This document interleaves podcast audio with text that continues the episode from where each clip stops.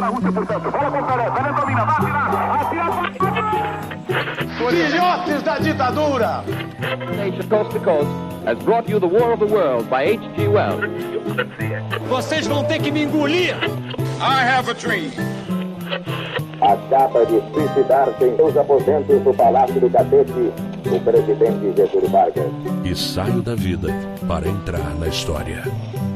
Este é o Fronteiras no Tempo, um podcast de história.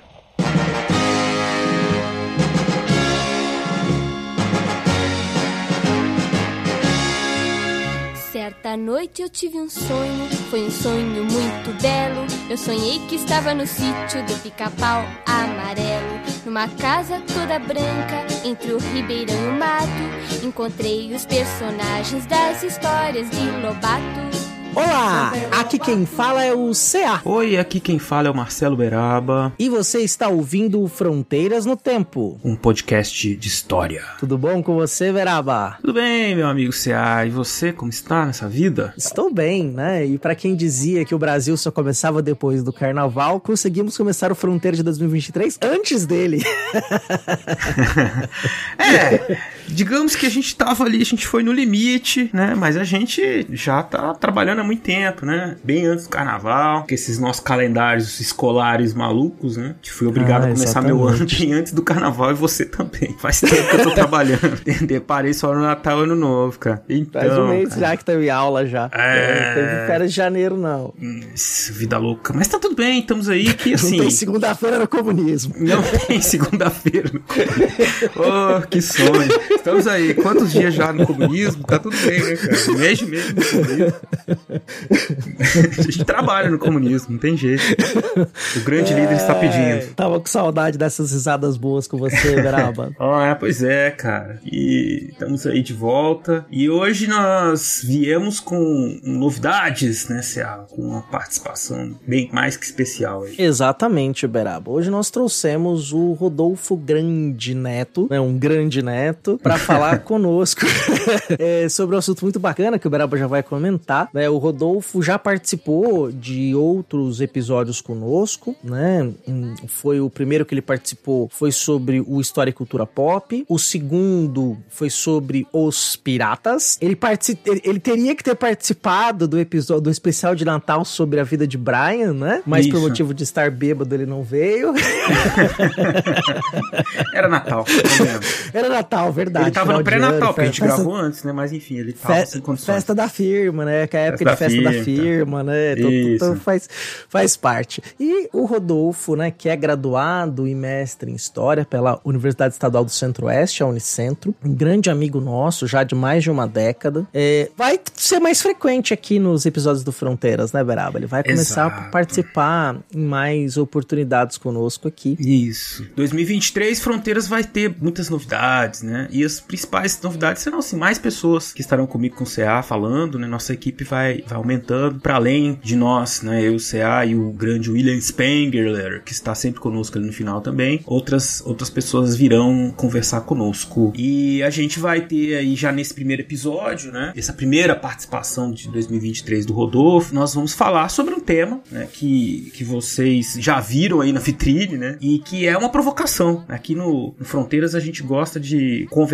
sobre história de uma forma provocativa também, reflexiva, que é justamente sobre o Monteiro Lobato e o racismo, né? Ou a pergunta que nós começamos respondendo, né? Que se Monteiro Lobato era racista. Daqui a pouco vocês vão saber a resposta, né? O que a gente pode conversar é muito importante para entender não só a obra do Monteiro Lobato, mas todo o contexto literário, social e político do Brasil dos anos é, iniciais, das décadas iniciais do século XX, né? Rodolfo aí, é, é, eu e Rodolfo batemos um papo muito, muito interessante, muito legal sobre história e literatura, muitas é, informações e análises para vocês entenderem essa questão da posição e da racismo em Monteiro Lobato para muito para além daquelas discussões que, que têm sido feitas nos últimos anos, né, sobre os personagens e o racismo que se expressa nos personagens. Isso é evidente, a gente fala também, mas com outros elementos para que vocês entendam o porquê tem se falado muito sobre essa associação ou mesmo essa colocação, né, de que o Monteiro Lobato é um escritor racista. Muito bem, Beraba. Com certeza o papo foi sensacional. Né? Eu vou ter o prazer de ouvir o papo junto com os ouvintes. Né? E antes de entrarmos no, nesse episódio, eu vou fazer aqui na abertura, que a gente tem que fazer mesmo, é, fazer um agradecimento mais do que especial pro Augusto Carvalho, né? Que do primeiro episódio até o episódio 70 e também todos os episódios do Historicidade foi responsável pelas nossas artes, responsável pela arte do banner. E o Augusto não fará mais as vitrines para nós por questões profissionais, de tempo. É um publicitário aí muito atarefado, mas é importante deixar registrado o nosso agradecimento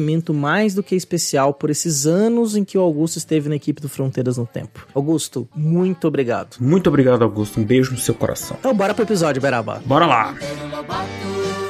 Esta canção eu lhe ofereço de todo o coração.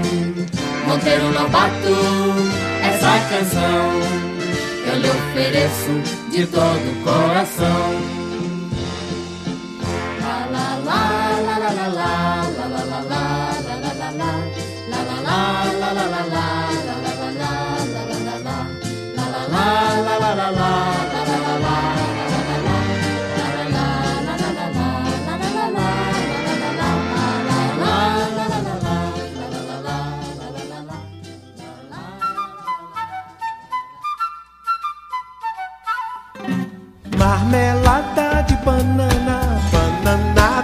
Goiaba, goiabada de marmelo.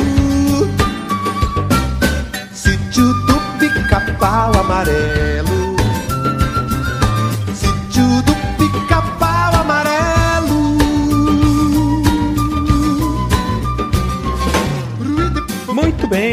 Meus queridos, minhas queridas, estamos aqui neste episódio especial. Eu e o Rodolfo vamos bater um papo muito, eu diria, polêmico e também instigante, que relaciona aí a história com a literatura. E a gente vai tentar responder uma pergunta aqui muito simples, né, Rodolfo? Que é muito simples e ao mesmo tempo é também, como disse, muito polêmica. é o seguinte, Rodolfo, me diga aí, do fundo do seu coração, Monteiro Lobato era racista, sim ou não? Sim. Pronto, acabou o podcast, Acabou, pessoal. valeu, gente, até mais. Até a próxima. Vejo vocês mês que vem. não, não, é isso. Bom, todos nós temos alguma ligação, qualquer que seja, com a obra do Monteiro Lobato. É inegável que ele é um dos autores infantis mais reconhecidos. Temos muitas gerações que estudaram na escola e que conhecem os personagens, né? Eu diria que ele rivaliza ali com o Maurício Souza, talvez, né? Assim, em termos de reconhecimento. Os dois têm lá suas polêmicas, mas enfim, a gente vai falar hoje de Monteiro Lobato. E eu diria que as polêmicas são muito próximas ainda. Mas vocês ainda não estão preparados para esse assunto, Maurício de Souza. Deixa Maurício de Souza, eu não estou dizendo que você é racista. Não, calma, por favor, não é isso, né? Mas tem coisas, mas a gente vai discutir isso outro dia. O Monteiro Lobato, desde 2010, basicamente, quando surgiram cartas e documentos que mostravam a ligação do Monteiro Lobato com movimentos, dos quais nós vamos falar aqui hoje, movimentos racistas que existiram no Brasil nos anos 10, 20, especialmente 20, 30, né? Ele passou a ser uma obra cujo uso nas escolas né, foi muito criticado. E muita gente via nisso uma coisa que devia ser combatida, né? Porque é uma obra que teria elementos racistas e, ao mesmo tempo, também houve quem defendesse. E aí, uma defesa mais ligada também a essa coisa da infância, né? As pessoas defendendo, assim, aquela coisa do nostálgico, né, Rodolfo? Que, uhum. que infelizmente virou uma, uma desgraça em vários, em vários âmbitos da história do Brasil. As pessoas têm nostalgia porque na minha época que era melhor. E aí é que a pessoa quer defender um negócio que ela nem precisava defender, porque não faz nem tanta diferença. Ou não deveria, né? Fazer tanta diferença assim na vida dela. Mas é é uma polêmica, né? A gente já vem discutindo isso nos últimos anos. Foi uma discussão que teve um momento ali mais acalorado em 2010, 2011. Depois foi arrefecendo e a coisa tá por aí. Mas tem muita gente que ainda não conhece, né? Porque já faz um tempo que essa discussão aconteceu. Tá acontecendo ainda, né? Ainda que não tanta publicidade. E a gente vai trazer aqui hoje para vocês nessa conversa alguns elementos sobre qual o contexto da obra Monteiro Lobato, quais elementos que a gente observa na obra Monteiro Lobato que fazem identificá-la né, com o racismo, como isso se relaciona com a literatura nacional, com a história do Brasil, com tudo mais. O que mais, Rodolfo, nós vamos falar? Cara, é que, assim, Monteiro Lobato é um personagem histórico super complexo, né? Uhum. Então, é, é, a gente começa por essa discussão a respeito da questão da, da racialidade no trabalho dele, mas, assim, pensa, ele teve em atuação por mais ou menos aí 40 anos, né? A vida pública do Monteiro Lobato. Nesse meio tempo, ele foi artista, nesse meio tempo, ele foi editor, ele foi extrator de petróleo. assim, é, é, fez, fez de tudo um pouco, né? Ele foi representante do Brasil nos Estados Unidos. Então, assim, ele teve uma vida muito grande nesse processo de, de industrialização do Brasil. E aí, então, assim, embora a gente brinque, assim, né? É, é fácil definir ele. É, bom, enquanto racista, sim. sim, esse é, assim, fácil. Vai, vai, vai, ficando claro pra gente conforme a gente vai observando. Mas ele é uma figura complexa, né? Uma biografia complexa que merece que a gente dê uma olhada e, e entenda isso. E, inclusive, entender por que que, mesmo há tantos anos da morte do Monteiro Lobato, né? A gente ainda continua discutindo e trabalhando com as obras dele e com essa biografia dele. Assim, ele, ele é alguém que, que nos chama atenção, né? E pensar um pouco por que disso também. Eu acho que é importantíssimo pra, pra gente que gosta de história e quer entender melhor essas coisas. É, justamente. Então, na história, quando a gente trabalha com biografias, né? Não é uma coisa só assim das curiosidades da vida da pessoa, né? A gente tem tanto um contexto, um significado. No caso, Monteiro Lobato produziu muitas coisas, né? Essas coisas têm um significado lá naquele contexto que ele produziu aquilo, que conferem também uma leitura, uma visão retrospectiva assim. As pessoas olham para o passado do Monteiro Lobato e enxergam uma coisa. A releitura que a gente faz hoje possibilita ter outra visão sobre Monteiro Lobato, né? Mas de toda forma, para além, né, de uma discussão assim, de um tribunal necessariamente dizer, ah, é isso e tá condenado e vai pra fogueira. Não é essa questão, é questão de a gente usar com inteligência essa obra, né, com criticidade. Acho que isso que é importante. É uma lição isso. que a gente passa aqui muito no Fronteiras. A gente lê, conversa sobre vários assuntos, mas tem que saber entender, interpretar aquela obra para que ela não fique passando, porque a gente não fique numa leitura superficial, né? E aí, como disse Rodolfo, por ser um personagem complexo, apesar da gente já ter dado spoiler do final, que ele é racista, né? A gente vai explicar, explicar todas as camadas que compõem esse personagem e o contexto que ele vivia para que vocês entendam o sentido dessa afirmação. É, até uma das coisas que pega e aí entra nesse debate, é racista, não é racista e tal. Dentro da polêmica, né, as pessoas que defendem que ele não é racista caem por duas narrativas, né, caminhos muito uh, específicos. A primeira é que, bom, ele começa com uma proposta mais fechada e ele vai se abrindo ao longo dos anos, até lá no final da vida dele, ele inclusive escrever o livro sobre a tia Anastácia e tal, então ele tem um livro dedicado à cultura da mulher negra e tal e tudo mais. Bom, essa, essa afirmação tem vários problemas, mas a gente pode ir falando ela ao longo do, do, do tempo. A outra coisa também que as pessoas assumem é, não se pode dizer que ele era racista, porque era como se fosse uma expressão do tempo. Ah, essa é clássica. Naquela época podia. E, exatamente, é. né? Então assim, tá tudo bem ser racista, né? Chega num processo assim assim. E aí, acho que essa talvez seja a primeira coisa que a gente deveria derrubar dessa, desse debate, assim, é, é, é já colocar isso na mesa para que o ouvinte possa entender a respeito disso.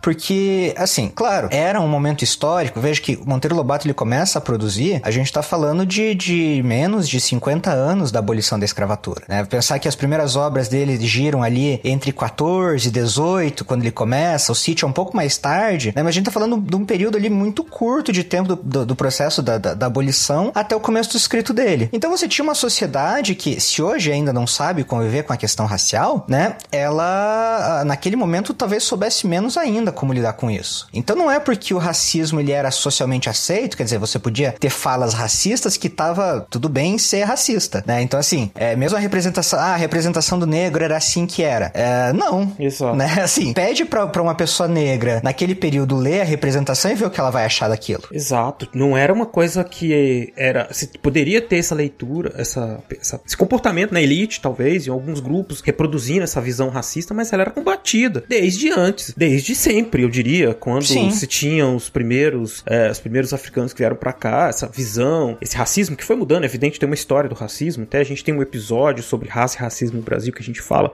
especialmente do século XIX, quando isso toma um caráter científico, mas existe muita gente que combate isso. Então, muita gente gente leria o trabalho do Monteiro Lobato naquela época, diria, bom, isso aqui é, é racismo, é preconceito. No período ainda, né? No período. lógico. Isso. uhum. Isso é importante, porque assim, você não vai ter, é, por exemplo, na obra do, do Monteiro Lobato, embora você tenha várias ah, críticas ali, assim, tá? E até alguns momentos que ele usa da, do tom cômico pra, pra, pra falar da questão negra, mas assim, você pode não ter uma relação explícita. Com alguns momentos eu considero bastante explícito, né? Sim. Quando fala sobre ela subir, a, a tia Anastácia subir na árvore igual um macaco e tal, Sim. não sei o que, usar es- expressões assim. Eles são, assim, alguns dizem, mas isso é muito pontual, isso era cômico e tal. Mas quando a gente começa a olhar a obra inteira dele, vai percebendo que, de uma maneira mais sutil ou menos sutil, a questão racial sempre foi importantíssima para a construção do que é a obra do Monteiro Lobato. né? Então, assim, ele, isso nunca deixou de estar ali. Algumas horas ele aparece de uma forma, outras horas ele aparece de outra. Algumas é muito explícita e outras são muito sutis. Mas, assim, a questão racial é presente na obra do Monteiro Lobato. E, e- e isso é importante a gente começar a reconhecer isso para entender. Até porque a gente, a gente acha que racismo é só quando você tem uma injúria ali, um negócio, uma, declaração. Né? E não é isso. Não. E, e ele faz parte de uma, uma tradição, eu diria, né? De discussão sobre o problema do negro. A gente pode remeter essa discussão até o Brasil colonial, mas especialmente no Brasil império, quando começam essas discussões sobre a abolição. E aí você vai ter debates públicos, e aí os debates públicos entre deputados, senadores da, do império, sobre a substituição da mão de obra, né? Sobre o fim do tráfico. É, muita gente, até entre abolicionistas, né? Abolicionistas brancos, né? Defendendo o quê? Que, ah, que era um- uma questão que tinha que acabar com a escravidão porque é, aquilo era, representava uma, um perigo, né? Pro futuro do Brasil, porque trazia os maus costumes dos africanos pro Brasil. Isso lá, isso, isso lá no século XIX. E aí você tem um- uma elite, né? E o Monteiro Lobato é filho dessa elite, é- ele faz parte né, dessa elite, especificamente com muita força no século XIX. Um- uma discussão que é política e que é assim moral, uma discussão que é moral, que é Uhum. aquela coisa assim, ah, os maus costumes dos negros e tal, vai se tornando científica, né? Assim, ah, porque eles têm um problema assim, problema assado, é, questões físicas, né? Que vão sendo levantadas como, como defeitos da raça e que trariam atraso pro Brasil. Isso tá presente em muitas e muitas obras, né? Era percebido, evidente, cada, cada autor, cada contexto, né? Vai ter suas especificidades. Mas era um, um debate que as pessoas faziam que reproduziam a exaustão, né? Assim, é uma coisa que, que inclusive estava na constituição dessa ideia sobre o Brasil, sobre o brasileiro. E que ainda tá, né? Não, não dizer que acabou também, não. Não acabou, não acabou, infelizmente. É, a gente, a gente ainda tá processando isso. E eu acho que uma boa parte disso a gente pode colocar como legado do Monteiro Lobato. Exato. Sabe, o, o fato da gente ainda tá discutindo essa questão racial, ela não tá bem resolvida, e ter muita coisa cristalizada, né? E a gente remete à questão histórica, as próprias fontes e a maneira como a história vai sendo construída. Quando a gente fala de literatura, eu sempre converso né, com os meus alunos em sala, a gente tá discutindo, eu falo, todo mundo tem aquele livro ou aquele filme que mudou tua vida. Depois que você terminou de ler o livro, depois que você terminou daquele filme, você parece que você vira outra pessoa, sabe? Sei. Assim, você tem, você tem aquele impacto. Eu acho que a gente que, que, é, que é historiador, que é professor, eu acho que a gente passa muito por isso ao longo da vida, né? Então, acho que esse, esse sentimento é muito claro. Então, quando eu falo, por exemplo, assim, que, que a existência do Monteiro Lobato, de uma arte, de uma maneira geral, né? Ela faz na vida da pessoa. Eu digo, olha, a obra do Monteiro Lobato, se ela não existisse, ah, o, o racismo no Brasil não existiria se, se a obra do Monteiro Lobato não existisse? Não, o racismo no Brasil continuaria existindo, mesmo sem a obra. Mas aí eu faço uma outra pergunta. A obra do Monteiro Lobato fez o Brasil mais racista? Boa questão. E aí eu acho que a gente pode dizer que sim, esse é o impacto de uma fonte histórica, né? A partir do momento em que ela existe, que ela tá ali, que ela se materializa nos nossos dias, né? Essa fonte ela passa então ali esse objeto histórico, ele passa ali a, a- a reconduzir uma realidade, a, a afirmar ou a criticar uma realidade. Então quando você tem uma obra ah, ficcional, por mais que seja assim, mas dentro de um Brasil que está discutindo a racialidade e naquele momento essa obra ela verifica e ela afirma que o negro é inferior, então sim, essa obra está fazendo a realidade mais racista. Não que o Brasil deixaria de ser racista se não, se não houvesse Monteiro Lobato, mas a presença do Monteiro Lobato e das obras dele, da maneira como foi construída, fizeram no Brasil mais racista. E aí se a gente pensa que ele foi literatura para criança, que ele foi referência nas escolas, que ele é referência de formação de leitores. Então, o que que essa obra tá gerando no Brasil? O que que você passa por essa obra tá fazendo, tá criando na cabeça dos leitores ainda que indiretamente? é Não, um Brasil é- mais racista. Com certeza. É difícil até medir, porque a gente ficaria aqui muito tempo pensando em todos os elementos, né? Discutindo todos os elementos racistas estão presentes no que foi mais divulgado da obra do Monteiro Lobato, que é o do Pica-Pau Amarelo, né? Que alguém que é um leitor que tá ouvindo vai dizer assim, poxa, mas eu li, eu não percebia nada disso, eu não vi. Eu vou falar assim, minha experiência pessoal, também li várias obras do Monteiro Lobato. Não me lembro de ter ficado marcado por essa questão. Mas é aí que tá. Ela tá ali naquele que é considerado cômico, piada e é uma coisa, uma expressão da época e tudo, né? Mas ela vai reproduzindo os estereótipos, reproduzindo ideias que estão ali nas entrelinhas, às vezes explicitamente, às vezes nas entrelinhas, com uma, uma a posição dos personagens, as histórias, né? Isso vai colocando todo mundo dentro desses estereótipos e, e reforçando, né? Essa, esses estereótipos e o, e o racismo de maneira geral, né? Então é, uma, é um impacto muito grande. Eu acho que essa palavra que você usou, estereótipo, ela é essencial pra gente entender Monteiro Lobato. Porque toda vez que a gente for pegar uma biografia do Monteiro Lobato, uma das coisas que a gente vai ver sobre o Monteiro Lobato é que ele era um excelente caricaturista, de fazer caricaturas, né?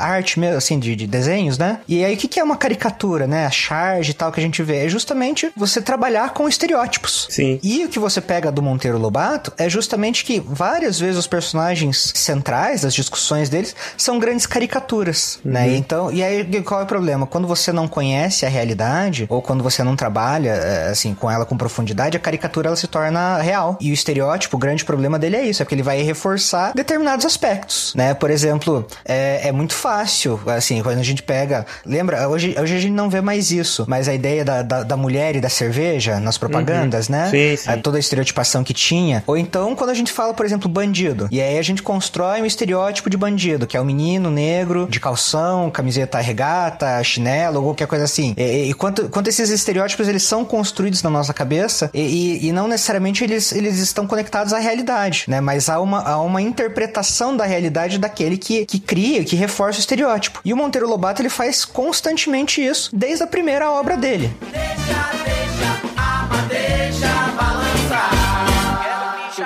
Se eu quero pichain, deixa. Se eu quero enrolado, deixa. Coisa que você lembrou que é muito interessante. A gente estava há poucos anos da abolição da escravidão. Uhum. O Brasil se tornou uma república, 1889, uma convulsão, golpe, questões econômicas graves para resolver, né? Mas continuava, como disse essa tradição, esse pensamento da elite, né? Assim, como resolver o Brasil? Qual é a salvação do Brasil, né? Isso. E aí entram questões sanitárias, né? Ah, tem que melhorar isso, a, sa- a saúde. E entram questões raciais também mais pra frente, né? Então tem, tem até algumas ligações, né? E a obra do Monteiro Lobato vai nascendo nesse contexto. É, acho que esse seria o cerne do, do, do, do- do processo. Né? É, assim, o Brasil tem problemas. É, como, deve- como devemos resolver? E aí várias pessoas, vários grupos vão ter suas respostas para isso. E o Monteiro Lobato talvez seja a grande resposta na arte, é, na literatura da elite. Porque, veja, ele, como você comentou, né? Ele é, nasce, ele nasce em 1800 e... 1882, né? Anterior à abolição. E ele, é- e ele é neto do, do, do Barão de Tremembé. Quer dizer, família cafeicultora, famosíssima, né? Grande e tal, faz parte de uma elite muito bem estabelecida. E quando ele começa a publicar, a, a primeira grande publicação do, do Monteiro Lobato se dá em 1914, que ele publica uma cartinha ali, um texto pro, pro, pro jornal de, de São Paulo. E aí ali ele tá falando sobre um problema vital e tal, assim, ele tá incomodadíssimo com o, o, o- o caboclo, com basicamente assim, com, com as pessoas que trabalham nas fazendas dele, da família e tal, que fazem queimadas no período da seca e tal Uhum. e tudo mais. E ele tá incomodado com, com essas pessoas e, com- e com esse estilo de vida. Ele fica muito polêmico, e aí ele começa a carreira dele polêmico já, e aí decide- ele ganha um espaço no jornal pra poder falar, pra poder discutir, né? Então, em 1915, ele, ele começa a publicar pro jornal, diz ele nas cartas que ele escrevia pra 80 mil leitores. Eu acho isso muito interessante, porque a- a- o, o tamanho do público leitor, e pra isso É. era muita coisa. E vai começar sendo polêmico. Tanto que em 17, né? Vamos pensar que uma da- das, das primeiras polêmicas aí que, que ele se mete é a, a crítica Anitta Malfatti, a obra de arte dela. E aqui acho que a gente já consegue entender uma coisa do Monteiro Lobato, que é importantíssimo que a gente vai ver o, o, o eco disso 30 anos depois, né? O que acontece? Ah, Aliás, fiz as contas certas? Não, acho que eu errei um pouquinho nas contas, mas vamos lá. Ok, mas tudo bem. Aqui a gente tem essa liberdade de errar. Errar nas datas, né? Historiador É. errar na data, onde é que já se viu uma coisa? Errar na data. Que é só olhar no Google, porque eu vou decorar. Enfim, é por aí, 20, 30. Ele faz uma crítica à Anitta Malfatti que começa a produzir uma arte moderna. E aí ele fala que essa arte da Anitta Malfatti, essa arte mais modernista e tal, é uma arte, ele não usa esse termo, mas esse é um termo que vai ficar muito conhecido por esse tipo de arte, degenerada. Olha aí, olha Né? aí. Então, assim, em 17 ele tá falando isso. Não, essa arte moderna aí é um problema. Ele fala que é, assim, é miolo mole, alguma coisa nesse sentido, sabe? Uhum, que é uma sim, sim. modinha, uma modinha passageira e tal, mas que não representa o que deveria ser a arte de verdade, aquela arte pura, aquela arte assim que, que representa o real. E é engraçado, porque esse discurso a gente vai ver na Europa, justamente entre, entre grupos eugenistas, Sim, né? sim. Que vão criticar arte moderna e tal mais, e, e vai servir como base é, é, artística para todo o que vai ser o movimento da Segunda Guerra Mundial ali.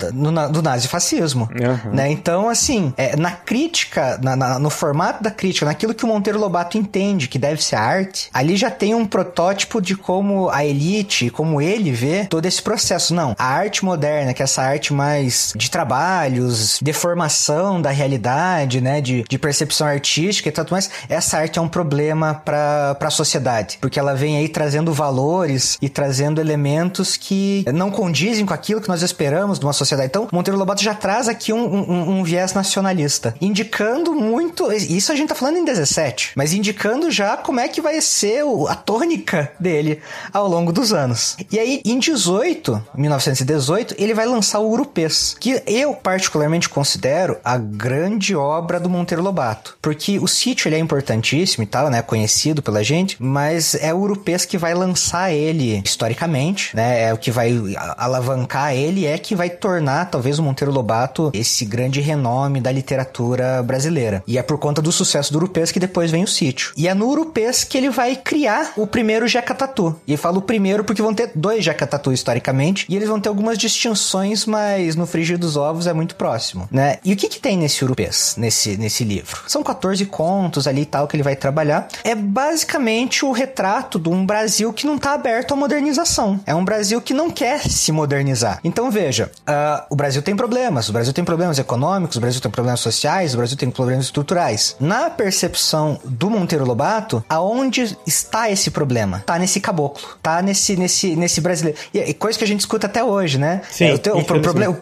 é, é- é o indivíduo, né? Assim, coisa com, com pouco acesso que tem problemas, né? E aí ele vai representar tudo isso nessa figura do, do Jeca Tatu. E eu acho muito louco, porque assim, é, o que que no fim das contas é o Urupês, né? E assim, pra gente começar a entender o que que, assim, o que, o que traz o Urupês. Porque vai ter gente que vai defender, dizer, não, é que ele estava preocupadíssimo com o Brasil. E ele Uhum. queria trazer sua visão para que o Brasil pudesse ser um lugar melhor. Então, basicamente, o que você tem é o retrato de um Monteiro Lobato que tá frustrado com o Brasil e a, e a resistência dessa, dessas ideias modernas. Então, o que, que você tem? Basicamente, um representante da elite que tá puto com os mais pobres porque essas pessoas não aceitam as ideias dessa elite para a modernização do país. É, isso tem a ver com a, a própria história é, é, anterior dele mesmo, a atuação dele como funcionário público, por Uhum. exemplo, né? Em medida em que ele foi trabalhar em cidades do interior de São Paulo, ali, promotor, e via essa figura, né, do caboclo e, e a visão que a elite tinha sobre essas pessoas, né, se reproduzindo ali diante dele, né? Então ele comungava, né, dessa interpretação. Como eu disse, uma interpretação que é parte dessa tradição. A elite olhando para o povo, né, como um, um conjunto de pessoas imbecis, assim, que, que atrapalham o desenvolvimento. Vejam que, infelizmente, a nossa mesquinha elite não, não mudou muitas coisas, né? Ainda continua achando. é, muita gente vai comungar desse pensamento por aí ainda, né? A elite sempre sabe que é melhor pro povo, né? Sempre. E o povo deveria acatar as regras, afinal de contas, eles são a elite modernizadora desse país, né? Nossa, claro. É, e, e aí você vai ter, assim, uma das coisas que falam sobre preconceito, vai dizer, não, ele não era preconceituoso, ele queria o melhor, ajudar o país como um todo, né? Assim, era a grande preocupação dele aqui. E aí a gente naturaliza essa elite messiânica quando a gente diz isso, né? É, não, é, é sempre. A, porque a própria elite, digamos, construiu essa visão sobre si, e principalmente depois que ela toma as rédeas e começa uma modernização conservadora, né? E, e retoma, inclusive. Aí isso é outra história, né? Mais pra frente. Mas ela pega esses elementos populares, embranquece vários deles, torna assim cultura brasileira, tenta homogeneizar tudo. Eles, aí eles vão se colocando nessa posição assim, de nós que estamos levando tudo isso, essa coisa do Brasil moderno e tal. né? Uhum. Essa é uma coisa que eu identifico muito, assim, um parêntese, né? Com a coisa do agronegócio, a discussão, né? Uhum. De, de que eles são Sim. pop, que não sei o quê. Mas é um negócio extremamente conservador com uma capa modernizadora. Mas é extremamente. Basta ver que as estruturas. Bom, a crítica do Monteiro Lobato lá em 1919, 18, né? Ao caboclo, a essa resistência, é uma crítica às formas tradicionais de vida da população é, camponesa no Brasil Exatamente. que eram contrárias à mecanização, à mercantilização da terra, à produção em larga escala, né? Então, essas eh, estruturas tipicamente de uma sociedade agrária capitalista, né? Elas eram tinham um obstáculo que seria esse sujeito que ele identifica ali como o- o- uma pessoa que tá travancando o desenvolvimento do Brasil, mas nunca é uma coisa pra emancipar o caboclo, né? É uma crítica pra deixar ele ali num lugar que um lugar em que ele vai ser depois, e, e, se possível, né, no futuro perfeito dele, extinto, né? Ele não pode existir, ele não vai ser é, trazido pra nenhum lugar, ele vai ser extinto, ele não, não serve pro futuro. Não, ótimo. E aí a gente entra assim, quem é esse Jeca Tatu? Vamos pegar aqui historicamente, vamos pegar artisticamente o que, que ele tá fazendo, pra gente começar a entender essa, essa complexidade da coisa. O Monteiro Lobato, ele vai fazer um anti-peri. Lembra o peri do José de Alencar? é um anti-peri. Ele, ele escreve isso. Ele fala, peri tá morto, né? E aí, quem era o peri? Vamos pensar nisso. Quem era o peri? E aí, isso eu tô pegando frase do Urupê, né? Assim, falando que esse peri tá morto. Quem que era o peri? No romantismo, escola é, literária, né? No José de Alencar lá, o peri é um indígena que ele é dotado de valores transcendentais. Então, ele é íntegro, né? Ele é valoroso, ele é heróico e tal e tudo mais. O Jeca Tatu é o oposto, porque ele vai dizer, o romantismo não traz a realidade, né? Então, assim, o indígena, esse descendente, o caboclo, né? Vamos pegar aquela escalinha tradicional, né? Quem é o caboclo? O caboclo é a mistura do branco com, com o indígena, né? Então, assim, quem que é esse caboclo na verdade? Ele não é aquele que o José de Alencar pintava, aquele peri heróico e tudo mais. Não, ele é mais Jeca Tatu. É isso, é isso que, que, que o Urupês vai dizer. Ele é mais Jeca Tatu do que peri, né? Por quê? Porque ele é acomodado, a realidade é que ele é acomodado, ele não quer fazer nada, ele não quer participar da política, ele tá lá e tal, tudo mais. Então, assim, ele vai trazer várias questões aqui que são próprias desse caboclo, desse caboclismo. E na construção desse caboclismo, ele vai dizer: olha, isso aqui é uma herança genética. E talvez, eh, sem usar esses termos, mas ele vai dizer: ah, aquelas pessoas que batiam no peito e se diziam descendentes dele, nós vamos ver que na verdade são grandes corruptores Olha só. né? Então você tem aqui o problema do Brasil é esse caboclo e o problema desse caboclo é um determinismo biológico, né? Porque mais tarde dentro do Urupês ele vai dizer assim, quem que é o verdadeiro trabalhador? né? A quem que é o não comedor de mandioca? Porque ele fala, ah, ele é comedor, o Jacatatu é comedor de mandioca, que é já o pão amassado, assim, come mandioca porque é fácil de comer, sabe? Ele vai dizer assim, se os holandeses tivessem mandioca, eles eles seriam tão acomodados quanto. Se tivesse tal coisa, então ele vai assim, quem que é a raça pura? A raça trabalhadora, a raça que prospera? A raça branca europeia. E ele vai deixar bem claro isso no, no, no. Então, quando nós olhamos pro Jeca Tatu, pra esse caboclo, então assim, ele é um antirromântico, né? No sentido que assim, eu quero trazer o Brasil de verdade. O Brasil de verdade não é um indígena valoroso. O Brasil de verdade é um indígena preguiçoso. Um descendente de indígena preguiçoso acomodado. Então, por que ele é acomodado? Não são só seus costumes, são sua herança genética. Então, aqui você já tem, em 1918, um Monteiro Lobato apontando para uma ideia de eugenia, né? Assim, um determinismo biológico que, assim, não tem como se, se acabar. Então, é aquela coisa assim, eu tô frustrado com o Brasil, tô frustrado com o brasileiro. O Brasil, é, o Brasil é um país ótimo que estraga o brasileiro, é o que estraga a nossa herança. E aí, se nós formos pensarmos em todo o debate que, que se tem ali em torno da miscigenação do Brasil, né? Nós temos de novo a visão da nossa elite construindo em torno de que a miscigenação, ela é o que estraga o Brasil.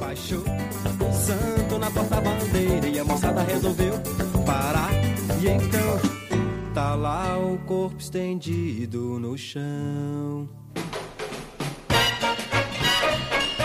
Desculpa interromper aí o, o episódio, mas é só um recadinho rápido e importante. O Fronteiras no Tempo é um podcast que se mantém por meio de um financiamento coletivo. Se você tá gostando, você gosta do nosso trabalho e quer se tornar um padrinho ou uma madrinha, se você puder contribuir conosco, existem duas formas. O primeiro é pelo site do Padrim, que é padrim.com.br barra Fronteiras no Tempo. Você pode colaborar a partir de um real dentro da faixa que você puder e quiser fazê-lo. Ou você também pode fazer uma assinatura no PicPay. Só buscar por a nossa arroba Fronteiras no Tempo e nos apoiar. Toda ajuda é mais do que bem-vinda e importante para que esse projeto de divulgação histórica de história pública se mantenha por mais 8, 10, 20 anos. Valeu, vamos voltar para o episódio.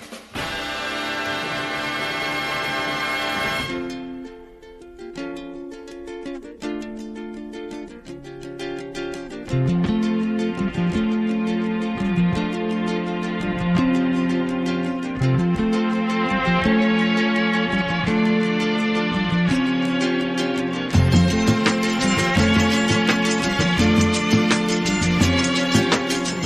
uma palavra-chave importante aí, que é eugenia, né? O Monteiro Lobato tá nesse contexto de crescimento, desse pensamento sobre, desse pensamento que, que a gente chama né, de eugenia, essa forma de interpretar e de também de atuar politicamente, socialmente, assim, de, de sobre o Brasil, mas que não é uma coisa brasileira, né? Mas que foi trazida para cá e que teve um impacto muito grande, encontrou muita ressonância nas elites. Primeiro porque era um negócio que só era falado entre elite, lógico, né? Uma parte da população era iletrada, então a elite reproduzia isso. Mas a, a, a eugenia, ela, até antes de entrar assim numa definição clara do que é, né? Ela dá um, uma capa teórica com ares de ciência avançada, né? Uhum. Para uma série de preconceitos que já eram enraizados. Sim. De que essas pessoas eram inferiores, de que isso era o atraso e a desgraça e tarará, tarará. E elas são os grandes responsáveis pelo atraso, né? Exato, né? O que mais que a gente pode falar desse movimento pro nosso ouvinte entender aonde é que o Monteiro Lobato tá bebendo essas ideias que parecem assim tão inocentes? Ah, ah, o caboclo, olha que cômico, olha aí como é que ele é atrasado, né? Às vezes a gente tem essa visão, que esse que é o perigo, né? Acho que de qualquer leitura que a gente faz de, de ficção, né? De seja literatura, filme, né? Que é essa leitura não crítica, né? Que é de você olhar Uhum. e falar, ah, é, é engraçadinho, né? Não é só isso. Tem uma. Tem essa história que nós estamos contando, é a história que tá por trás de tudo isso. Mas e, e a eugenia, Rodolfo? O que a gente mais pode falar sobre ela? E os amigos eugenistas do senhor Monteiro É, então, então o que a gente vai ter é isso. Justamente assim, essa, essa construção. Aqui você já tem uma, uma- um encaminhamento do, do, do Monteiro Lobato pra isso. Mas, né, Mas, assim, que, mas.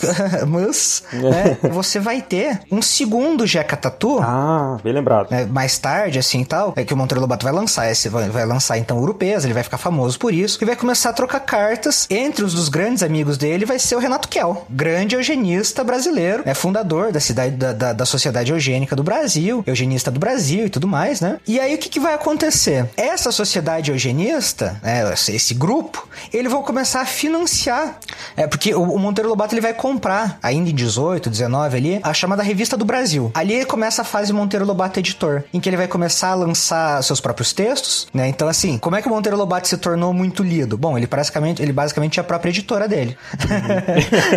é uma, é uma é uma- era seu próprio editor. É, num momento que o mercado editorial brasileiro não era assim tão, né? Não, um- pra, pra entender o que, que era o mercado editorial brasileiro. ah, tipo, você tinha obras aqui, elas geralmente eram impressas na Europa e vinham pra cá. Uhum. Monteiro Lobato, a grande qualidade dele é ter dinheiro. Porque assim, É. você não precisa ser um grande. A, a- gente tem essa sociedade que, que venera esse empreendedor e tal e tudo mais, né? Mas a verdade é que você não precisava ser um cara muito. Assim, se você tivesse dinheiro, talvez qualquer outra pessoa conseguisse fazer o que Monteiro Lobato fez, né? Assim, não, não precisava da, da genialidade dele. Cadê a meritocracia, Rodolfo? Você não é contra a meritocracia? Que absurdo. Tô brincando. Ah, eu, eu- eu não sou contra a meritocracia. Eu eu, sei, acho tô que, eu acho que assim, a pessoa tinha dinheiro, ela conheceu o nicho de mercado e ela foi lá e investiu quando ninguém conseguia. É, o, Exatamente. grande, o grande mérito dele foi isso. Uhum. Ele criou uma editora, né? Comprou essa revista, sua própria revista, e ele começou a modernizar algumas relações é, editoriais no Brasil. Isso é importantíssimo. Uma das coisas que ele fez foi começar a imprimir no Brasil. Então isso, isso, isso, é, isso é bacana, né? Só claro, Sim, imagina lógico. o quanto de dinheiro isso demandava. Lógico, com toda uma estrutura e, quer dizer, não é fácil. O livro tem um monte de etapas até produzir o livro, né? É, você, você criar a indústria de impressão, né? Uhum. Então, Mon- Monteiro Lobato tem esse mérito histórico nas costas dele. Mas, de novo, isso não depende de uma genialidade, isso depende, talvez, muito mais de acesso e dinheiro. E aí ele tem a sua própria editora, começa a publicar, e aí, dentro desses processos da editora, a sociedade aí, a eugenista de São Paulo, né, que o Renato Kiel presidia, é, eu não, assim, é, não tem registro de que ele foi realmente membro, mas o que a gente consegue, sabe com certeza, é que ele foi financiado muitas vezes pela sociedade eugenista. Então, vários livros, autores, contos que ele publica foram financiados pela sociedade eugenista. E aí a grande pergunta é: que ideias estão sendo difundidas, né? E aí você começa com o segundo Jeca Tatu do Monteiro Lobato, que aí vai trazer uma frase é célebre que vai dizer: o Jeca Tatu não é assim, ele está assim. Você sai do ser para o estar. E aqui você começa com as políticas eugenistas, com o sanitarismo brasileiro. Também é algo que é muito próprio desse período histórico, né? Quer dizer, precisamos resolver esse problema, precisamos limpar, precisamos embranquecer a sociedade. Algo precisa ser feito, né? E o Jeca Tatu é esse modelo. É, que o Jeca Tatu tinha uma doença, né, também. De... O amarelão. Amarelão, e é por isso que ele ficava daquele jeito, meio preguiçoso, meio largado, né? É, então, e aí você, e aí então você tem, né, essa figura parasitária, essa figura indolente nacional que atrasa o avanço nacional, ela não é meramente aqui uma questão, é, e- e? E algumas pessoas vão olhar isso e entender como, como um, um- um- quase um meia-culpa do, do, do Monteiro Lobato. Não é uma herança genética, uma semente do mal. É, tá sim por conta da, da, da- falta do processo de higienização po- po- populacional, né? E aí, então, já que a Tatu está doente, então o que você precisa fazer? Dar remédio, é, colocar ele na escola. Você precisa inserir, quase que seja a força, né? Esse caboclo, aquele que não quer nada com nada, nesse processo. Ele precisa ser ensinado, ele precisa ser, ser jogado dentro de um sistema, né? Ele precisa ser sistematizado, estudado, é, é, colocado. De novo, aqui você tem um completo desprezo de qualquer tipo de cultura tradicional ou de outros grupos, né? De novo, você pegando esses grupos que estão nas margens e você vai trazendo eles pra dentro daquilo que é para aquela serventia útil que a elite deseja pra esses grupos, né? Né? Então você vai dar escola pra ele, você vai dar é, é, é, saúde pra ele, todos os outros elementos pra que ele entre dentro desse,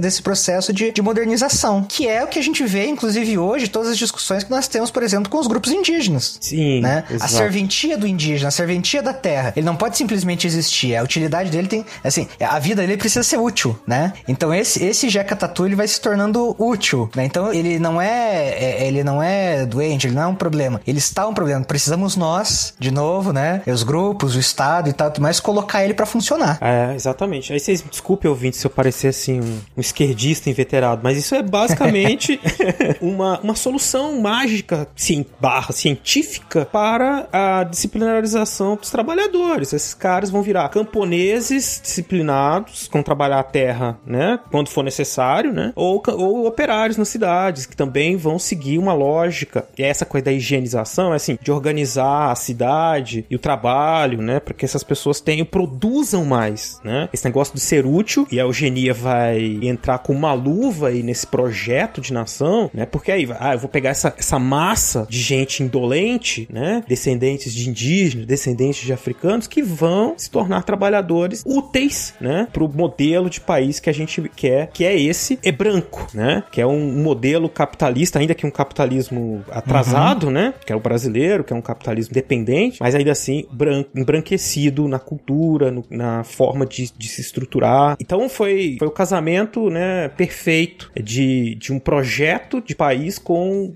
ideias que foram trazidas da Europa, porque você imagina que a Europa é um, um, um contexto muito diferente do nosso, mas foram, é, eu diria assim, sem enaltecer, mas foram bem adaptadas, foram pensadas e bem colocadas no contexto brasileiro, que é esse contexto de miscigenação com esses sujeitos. E isso tá aí na, na obra do Monteiro Lobato. Na atuação política, você vai ter, se vocês fizerem a busca aí sobre políticos intelectuais eugenistas, né? Muita gente propondo uma série de ações que parecem muito interessantes. Ah, vamos fazer escola técnica, vamos fazer isso, vamos fazer a escola pública. Porra, legal, cara. O cara lá em 1920 falando disso, mas na verdade é uma política eugenista, né? Uma política de organizar, de tornar essas pessoas úteis e colocar elas num, numa- num lugar ali específico como trabalhadores. Isso me lembrou de uma história que a gente viveu, Beraba, uns anos atrás. A gente tava falando sobre desigualdade racial, social e tudo mais. E uma colega nossa falou Ai, que, bom, a me- melhor, melhor forma de, de você acabar com o preconceito é basicamente esterilizando a população pobre, os indígenas. Meu Deus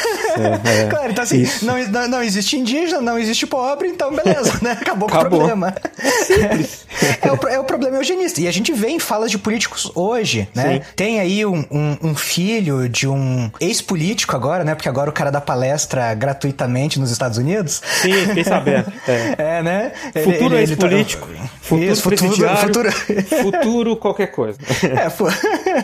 Esse aí, que, que ele falou, não, a gente deve- deveria continuar o Bolsa Família mediante esterilização de mulheres pobres. É, então. Né? Então, assim, isso é uma política eugenista. Não, a gente tá gravando isso agora, no- em 2023. Poucos dias atrás, no começo de 2023, o governador de Roraima falou sobre aculturar os índios, trazer eles pra cidade, fazer com que eles se tornem, saiam do mato e parem de viver com o bicho. É. Olha isso. É, é, é, é, é isso que a gente vê. Isso, isso são exemplos de política e a gente tá falando de agora. Sim, pleno 2023. 23. Em 18, 19, isso tava começando a surgir, as pessoas estavam entendendo, né, é, o, que se- o que seria... uh, Eu ainda digo, nesse momento talvez as pessoas não tivessem claramente o impacto dessas, dessas políticas, mas passado o século XX a gente já sabe muito bem onde elas vão dar, onde elas Sim. deram, Não, né? exatamente. Então, é, é, eu não tô dizendo que eles eram bem intencionados, não. Mas o que eu quero dizer assim, talvez é, é, as pessoas assim. Pra mim era, era muito claro, né? Quer dizer assim, a gente precisa diminuir e acabar com essa pobreza pobreza e acabar com os pobres, né? Acabar com a pobreza, acabar com esses pobres, né? Mas Uhum. naquele período ainda a gente não tinha, ah, ah, talvez historicamente, não tinha conhecido o impacto ainda do, de para onde esse discurso poderia ir. Mas agora, em 2023, a gente sabe muito bem o impacto que isso teve no século XX. Então, assim, eh, se já era difícil defender isso em 1918, 1919, em 2023, isso é um absurdo. Sim, criminoso, crime. Criminoso, criminoso. É isso, eu acho que, eu acho que é. Eu quis dizer a palavra absurdo, mas é, você tem razão. Criminoso. E, e aí um ouvinte que talvez conheça um pouco mais esse trabalho do, do, do Monteiro Lobato, ele pode dizer assim, não, mas o Monteiro Lobato, ele tem uma coisa aqui que nenhuma outra obra tinha até então. E aí vamos pensar na- nessa importância artística dele. Uma das coisas que o Monteiro Lobato faz na literatura é que ele vai começar a trazer o papel da oralidade, da escrita informal. Porque acontece, vamos, se a gente for pegar lá o Quincas Borba, do Machado de Assis, 1891, você já tinha uma linguagem coloquial sendo posta. Memória do Sargento de Milícias, em 52, né, mais antigo ainda, você já tinha também, mas você tinha uma coloquialidade da obra, no entanto, ela ainda era escrita em norma culta. Quando Monteiro Lobato escreve, e aí eu vou deixar aberto se isso é mérito ou não dele. Tipo, ele embelezou a arte, ele abriu caminho para outras coisas, inclusive pros, pros modernistas, sim. Mas vamos entender em que contexto. Monteiro Lobato ele traz o, o caipira, esse caboclo, falando tal qual ele já falava. Então, assim, ele não vai tentar corrigir no texto a, a, a maneira do caipira falar. Então, por exemplo, quando ele fala sobre, ah, é, é, o Estado vem atrás de mim querendo um tal de um recrutamento. Ele nem sabe o que é o recrutamento. Eh, Você recruta pra trabalhar no exército, né? Com compulsório e tal. Daí ele vai falar que ele, ele escapa do recrutamento. Então ele traz essas palavras eh, eh, ditas erradas, né? Essa oralidade pra obra dele. Isso é uma coisa bastante interessante que o Monteiro Lobato traz, que outros autores já vinham trazendo uma coloquialidade, mas nunca tão presente quanto o Lobato faz. Mas o que a gente tem que pensar é, dentro de todo esse contexto, essa oralidade, a maneira dele trazer isso, isso de certa forma era pra enaltecer a figura desse caboclo? Ou isso aqui era pra provar o quão, o quão de- de- desmedido de erudição tinha esse caboclo? Ele, ele queria mostrar esse Brasil real e esse real é um escracho, né? Então, a- a- ele trazer a oralidade, vamos pe- pensar artisticamente, isso, isso parece interessante? Sim, porque ele abre caminhos aqui que depois a gente vai ver mais tarde em, em desdobramentos que isso vai ter, sei lá, no, no Mário de Andrade, por exemplo. Sim. Né? Mas, ao mesmo tempo, o motivo dele fazer isso não é um motivo nobre. É ainda assim, é diminuir mais ainda a figura desse caboclo que não sabe falar, né? Então eu tô falando isso porque às vezes, de repente, alguém que tá ouvindo pode falar, pode, pode vir com, vamos dizer assim, com essa questão formal e estética, mas é importante que a gente pense qual é a função da forma. Exato. Né? Qual é a função dessa estética, né? E aqui não é nunca pra valorizar esse, esse, esse formato. É, isso fica. Vai perpassar, né? Diversos aspectos da obra dele, né? É difícil desvencilhar uma coisa da outra. Ele vai produzindo tudo isso dentro desse contexto e essas coisas vão, vão aparecer na escrita, na forma, né? Uhum. É, analisar isoladamente é, é, essas questões seria um preciosismo, assim. Ah, então isso aqui é importante, mas tá, tá ligado com outras coisas, não tem como só olhar pra isso, né? Não, e aí, se, assim, se for pra gente entrar nesse aspecto mais formal, né, onde é que a gente coloca ele nas escolas literárias, né? A gente vai colocar ele no, no- nesse chamado pré-modernismo, que é, Uhum. pra mim é um, um nome muito complexo, porque, bom, só existe um pré-modernismo porque mais tarde existiu o modernismo. Sim. Né? Você não tinha nenhum autor. Eu sou pré-modernista. Eu sou, eu sou um pré-modernista. O que é modernista? Não sei, não inventaram ainda.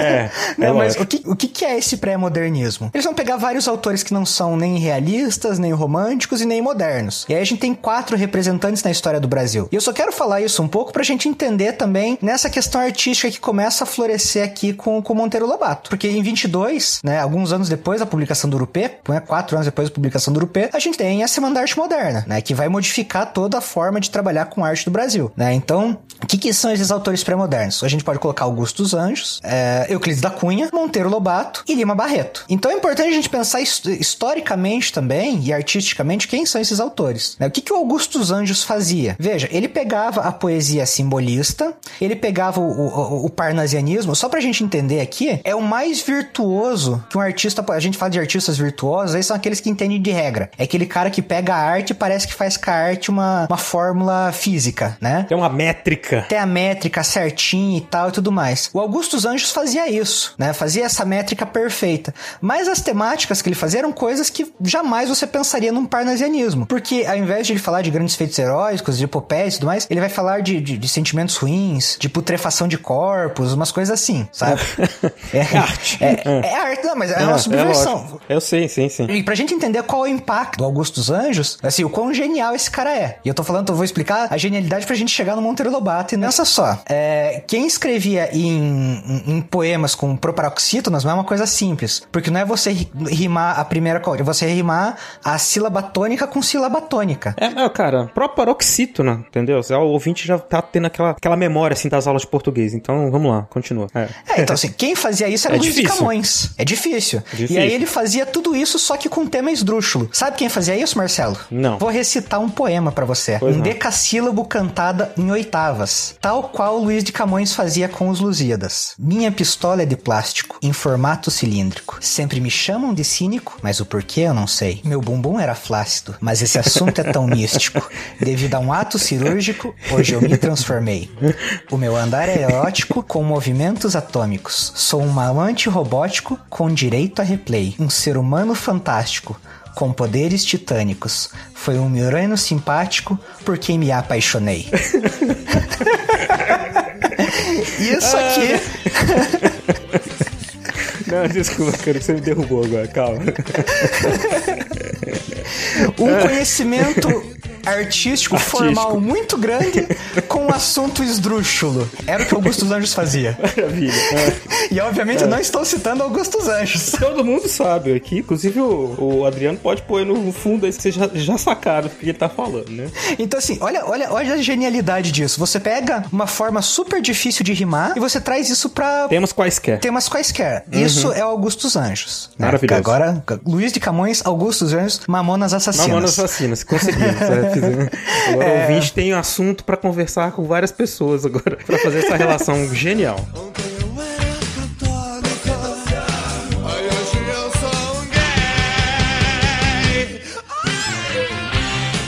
Euclides da Cunha, Os Sertões. Os Sertões, ele vai trazer, veja, é interessante, jornalista vai falar sobre a Guerra dos Canudos, Uhum. né? Ele vai trazer aquele livro que, assim, tem um determinismo geográfico? Tem, né? Mas o que ele é? Ele ainda traz ainda num tom positivo, né? O sertanejo forte, guerreiro e tal e tudo mais. Ele usa do determinismo, ele usa do estereótipo pra enaltecer esses povos que estão às margens. Uhum. Interessante, mas o que talvez os Sertões seja mais interessante é que ele vai misturar, principalmente na terceira parte dos Sertões, né? O Euclides da Cunha ele vai misturar fato e ficção, a ponto da gente ficar meio confuso Sim. com esses elementos, né? O que que é fato, o que que é ficção ali e tal, dentro da obra. Então veja que, que perto dessa literatura, que ela não é nem romântica, ela não é realista, ela não é moderna, ele vai misturar a realidade com ficção e vai criar ali, é um, é um, um comportamento de vanguarda, ainda que tenha um impacto determinista, né? Geográfico. É, e aí, o que, que é o Monteiro Lobato? Monteiro Lobato, a questão racial está posta pra ele, é um problema, tá posto, não tem muito o que se fazer, além de perspectivas eugenistas e tudo mais, né? Ele traz ali uma oralidade e tal e tudo mais, mas isso é sempre criando uma estereotipagem negativa. Eu penso, mas é um pensamento da época. E quem derruba isso? O Lima Barreto, né? Porque o Triste Fim de Policarpo Quaresma é de 1911, é anterior ao Urupês, né? E aí você tem outras obras dele. E aí, quem, e aí a gente pensa, quem é o Lima Barreto? Quem é o Monteiro Lobato? São opostos, apesar de um ter sido editor do outro, né? Exatamente, o Monteiro sim. Lobato editou o Lima Barreto Edi- época. Editou Lima Barreto. É, mas enfim. Mas são e, opostos. Reconhe- é. e reconhecia a genialidade de Lima Reconhecia. Barreto. Exato, é verdade. Qual é pra mim a grande sacada quando a gente olha pra isso e pensa artisticamente? E assim, veja, não é, a gente não pode naturalizar a produção artística. Ah, naquele tempo se produzia daquela forma. Uhum. Porque a gente tem duas antíteses aqui. Embora você tenha, por exemplo, Euclides da Cunha e Monteiro Lobato, dois grandes deterministas, né? Lima Barreto, a condição do negro, ela é uma condição social, não é uma condição natural. Quando você pega Clara dos Anjos, do Lima Barreto, embora a personagem da Clara dos Anjos não reconheça aquela opressão que ela passa, ela tá ali mostrando quanto isso é uma marra social. Não é natural da classe dela, não é natural da mulher, não é natural do ser negro essa Uhum. opressão, embora ela- a personagem não reconheça. Mais tarde, o Isaías Caminha, do Lima Barreto, né, é um homem negro que percebe que pela cor dele, ele não consegue ascender socialmente, né? Então o que você tem aqui é um completo oposto. Se nas suas obras você tem um determinismo, o Jeca é um determinante, é um determinante é, é, biológico, hereditário, né? O Isaías Caminha é um cara que diz, cara, eu tô querendo ascender socialmente e eu não consigo porque, porque tem a marra social. O triste fim do Poli- Policarpo Quaresma, né? Ele vai trazer toda uma discussão a respeito da cultura indígena e dessa valorização de uma cultura indígena e mostrar o quanto o Estado, a estrutura do Estado não se importa com essa valorização, né? Além de trazer essa crítica do pseudo-intelectual, porque ele tem informação, mas não conhece a realidade, que é a, a- a- a- não é a maneira como a nossa elite gosta de ver, mas como ela é, né? Ela tem informação, ela acha que ela sabe de tudo, mas a verdade é que ela nunca desceu do pedestal pra ir olhar. Que a gente chamaria de bolha hoje em dia. Isso. Na bolha. Na bolha, na bolha. Uhum. Que, que é o Monteiro Lobato. Ele acha que ele conhece a realidade do caboclo. Ele acha que ele reconhece, conhece a vida da, da, daqueles caras que trabalhavam na fazenda dele. Mas a verdade é que ele tem um monte de opinião sobre nunca ter nem experimentado isso. E o Lima Barreto é a pessoa que experiencia isso na vida. É o cara que vai da periferia, que vai pra escola, que depois é preso, que depois vai pra, pra, pro sanatório, passa por toda uma vida. Então, olha só, não é simplesmente um pensamento da época, é uma escolha que mostra quem é o Monteiro Lobato e da onde ele veio. Né? Ele vê isso de uma maneira determinante, ele se aproximar dos eugenistas não era porque o Brasil todo era eugenista. E o Lima Barreto talvez seja a maior prova dessa antítese que, de que isso é uma escolha. E nós olharmos para essas pessoas e, e, e, fazer.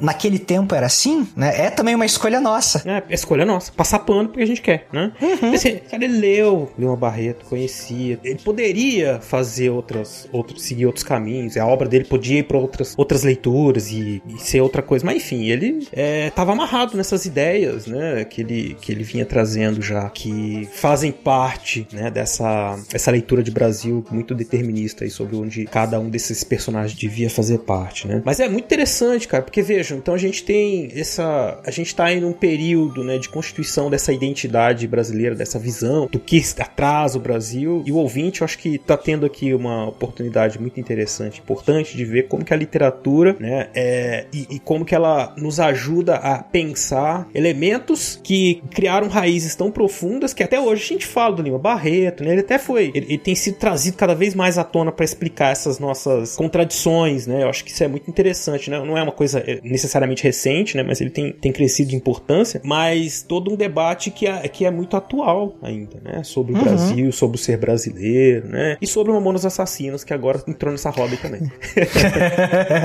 mas pensa assim, assim, que tipo de história você quer contar? Porque algumas pessoas vão dizer, não, você pode tratar, tudo bem, Monteiro Lobato foi racista, mas você não pode jogar a obra dele no lixo. Algumas pessoas vão dizer ah, isso. É, sim, já ouvi isso já, muitas vezes. é. Mas a gente escuta mesmo, né? Mas eu falo, cara, mas, mas não pode, assim, coisa. Mas assim, mas você precisa estudar ele? Olha quantos, quantos artistas no período ali você tem que eram artisticamente melhores, vanguardistas. Porque olha só, você está num pensamento elitista, eugenista, de que o negro, o, o, o miscigenado é o problema da população. Isso aí é lugar comum.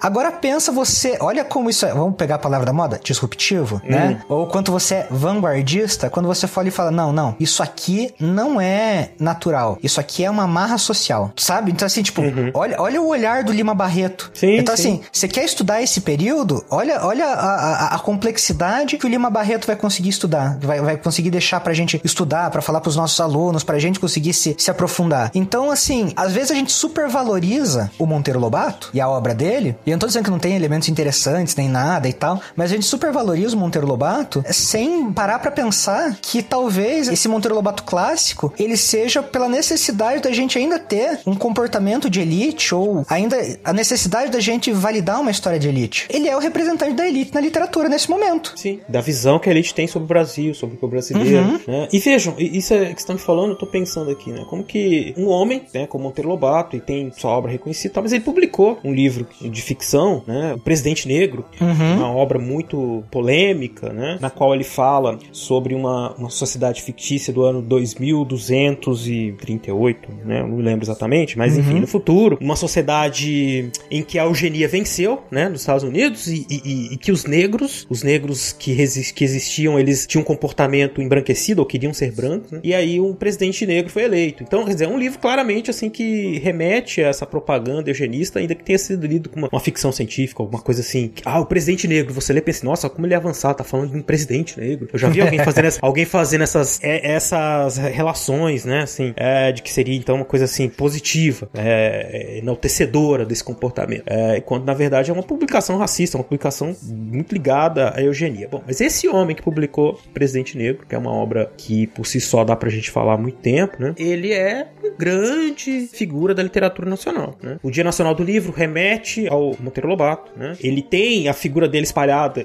as obras dele espalhadas por várias escolas. E eu percebo que há uma resistência. Né? assim, de abandonar esses personagens, essa história. E, e isso está muito ligado a essas. Aí são políticas públicas, né? De educação e de venda de livros para as escolas também, porque isso também tem uma história. Aí você vende esses livros, coloca ali, edita e vem, e alguém ganha dinheiro com aquilo e tudo mais. Isso vai se reproduzindo, né? É muito difícil, isso, isso vai mudar, né? E nos últimos anos tem mudado, mas lentamente. Mas a pergunta que fica é justamente essa: por que é que ele é tão grande assim, né? Por que, que ele é, virou essa figura a despeito de termos ainda temos tantos outros autores na época dele, né? Que ajudariam a entender o Brasil muito melhor. O que, que você me diz, Rodolfo? Então, a questão é que a gente pensar assim: bom, primeiro, eu acho que talvez a gente já falou, ele representa muito esses ideários da elite, né? Dentro desse processo. Mas tem mais uma coisa: o fato do Monteiro Lobato ser seu próprio editor, isso vai abrir alguns caminhos para ele que vai fazer com que ele se, se cristalize, se consolide. O Monteiro Lobato vai entender muito rápido que uma das formas de ganhar dinheiro, de se manter escrevendo e tal e tudo mais, é na literatura infantil, ah, no livro Uhum. didático. Né? Então, assim, Ah, sim. tem algumas cartas dele que ele inclusive fala assim: ah,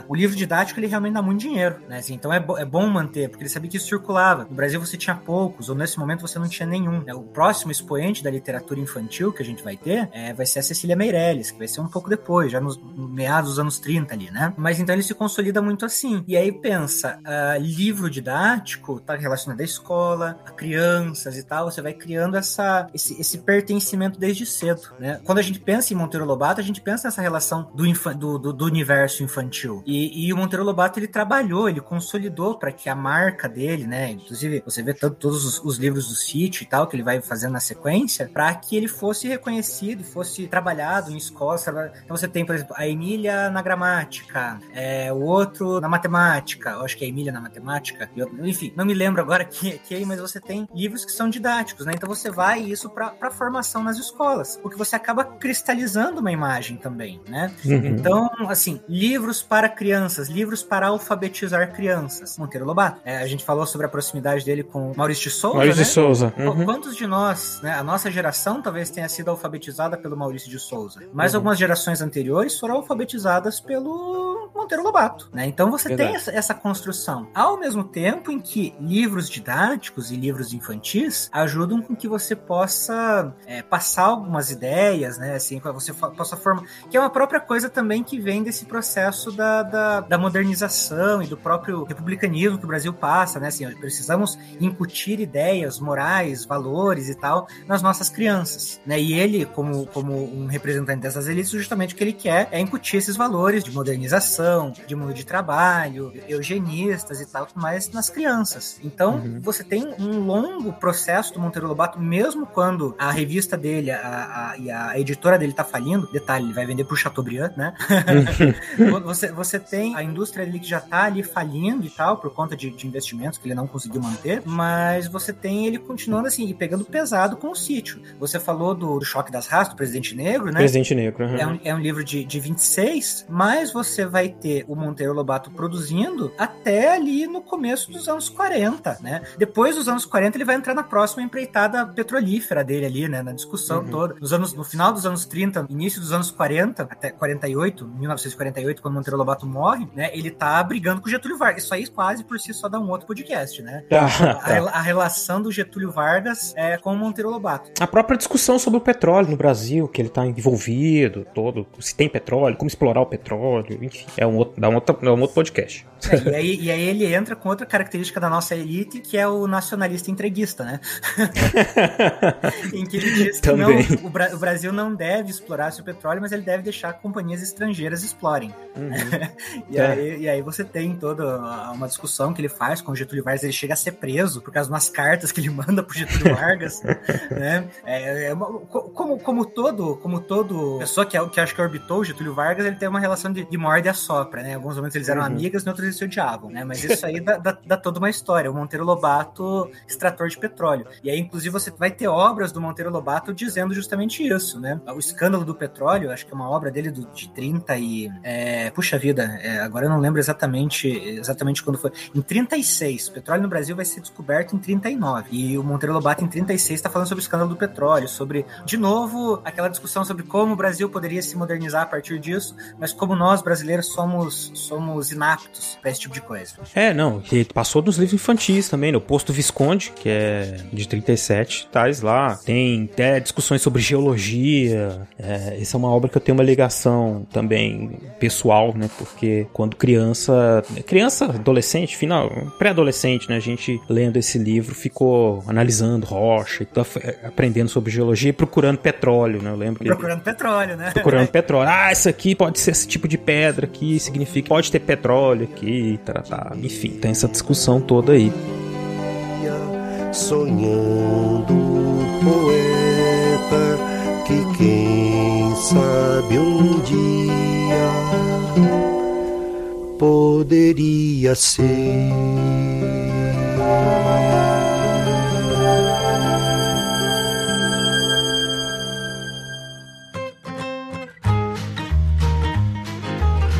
Bom, pessoal, antes de continuarmos aí com esse papo muito legal, eu queria deixar aqui para vocês um pedido, né? Um recadinho. Esse projeto ele acontece graças ao financiamento coletivo que ajuda que, nós paguemos a edição, enfim, para que a gente faça o projeto. E você pode participar do nosso projeto sendo um dos apoiadores. Para isso, basta você entrar no site www.padrim.com.br barra Fronteiras no Tempo ou no PicPay, arroba Fronteiras no Tempo. Nesses dois locais vocês vão encontrar várias modalidades de apoio a partir de um real. Toda e qualquer ajuda é bem-vinda. O nosso projeto ele acontece de forma voluntária, mas para que ele possa continuar crescendo, nós contamos com o apoio de todos e todas. É isso aí, muito obrigado. Vamos voltar aí pro papo, que tá muito interessante.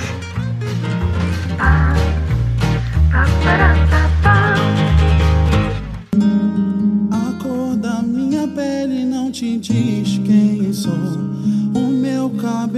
crespo não te diz quem sou. O que eu visto no corpo não te diz quem sou. Quanto eu levo no bolso não te diz quem sou. Quem sou? Quem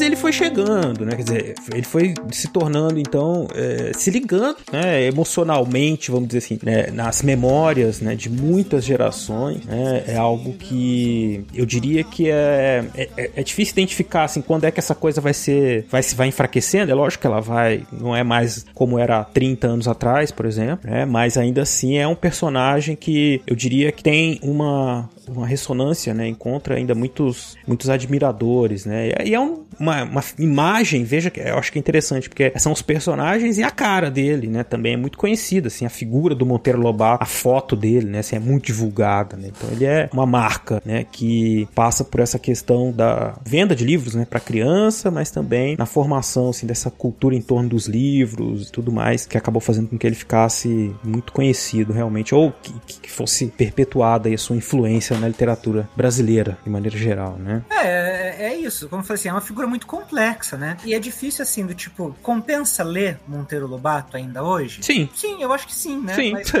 Por que não?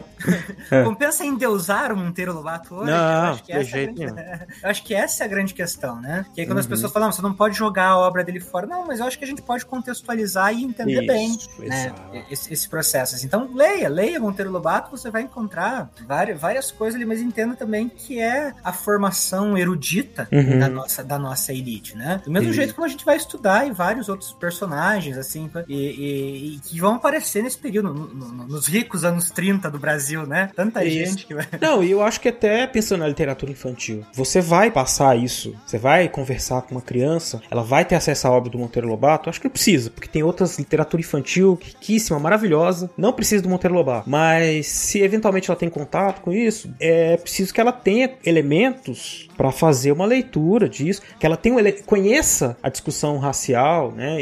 Então vai falar de Monteiro Lobato hoje em dia, com uma criança, com um pré-adolescente, vai falar sobre a história do racismo no Brasil. Não tem por que fingir que isso não existe, né? É fundamental, inclusive para ler qualquer obra, você fazer essa, entender essa, esses contextos que estão presentes ali. Então é, é, como eu disse, é uma, é algo que a gente pode, assim, quem tem medo de que vai jogar a obra fora, ah, que eu já me falaram isso, pô, estão cancelando o Monteiro Lobato. Queima de livro. Queima de livro do Monteiro Lobato, né? Uma perspectiva. Assim, eu, pessoalmente, eu não vou dar pro meu filho ler Monteiro Lobato, porque não precisa. Ele vai ler outras coisas. Um dia eu falo pra ele: ó, tem esse cara aqui, é interessante. Pra, se ele tiver interessado, ele me perguntar, porque aí eu também não faço questão de que isso reproduza. Pessoalmente. Agora, enquanto professor e pensando, assim, pra estudar a história do Brasil, é uma fonte importante, né? Pra uma fonte interessante, no mínimo, pra se conhecer. É, todos isso que a gente vem falando aqui nesse episódio, né? Nesse contexto do pensamento social brasileiro da elite, né? Do projeto que elas tinham de Brasil e de como isso se reproduziu na literatura. E, e todas as contraposições, para que a gente não fique naquela coisa assim, ah, tipo, porque na época era normal ser racista. Não, a gente tá, tem muito debate, muito debate, muita gente produzindo coisas muito eh, opostas, né? Como o Lima Barreto, depois os modernistas, e o Monteiro Lobato tá no meio disso daí. Só isoladamente ele não, não deve ser visto o texto dele, né? Assim, isoladamente. É de desnaturalizar esse legado do Monteiro Lobato. Talvez seja isso, né? Assim, do tipo, acho que a gente só aceitava de uma maneira muito natural as ideias e os projetos e a escrita do Monteiro Lobato. E agora a gente passa a desnaturalizar aquilo, justamente por, por, por contrapor com outras coisas, com as nossas próprias necessidades, né? Então, assim, eu não sei se ele precisa ser mais esse grande ícone, porque talvez ele já não represente mais a sociedade da, da maneira como ele representava até então. Mas não significa Exato. que ele não existiu e que não teve uma importância histórica. Tem, né? A Uhum. questão é a gente, de novo, pega a obra do Monteiro Lobato e, e naturaliza. É uma discussão sobre memória também, nacional, né? Assim, dos heróis, das estátuas, né? Que a gente sempre tenta falando sobre isso. Não tem problema nenhum, essas coisas elas são dinâmicas, elas vão mudando. Um herói hoje pode ser vilão, e essas coisas, a gente, eles não estão numa posição de deuses da eternidade, né? Assim, a própria sociedade vai refazendo essas leituras e a gente tem que conviver com isso, né? Digamos, e de uma forma evidente crítica, né? Assim, mas que entendendo esses processos como processos naturais, naturais. Essa palavra.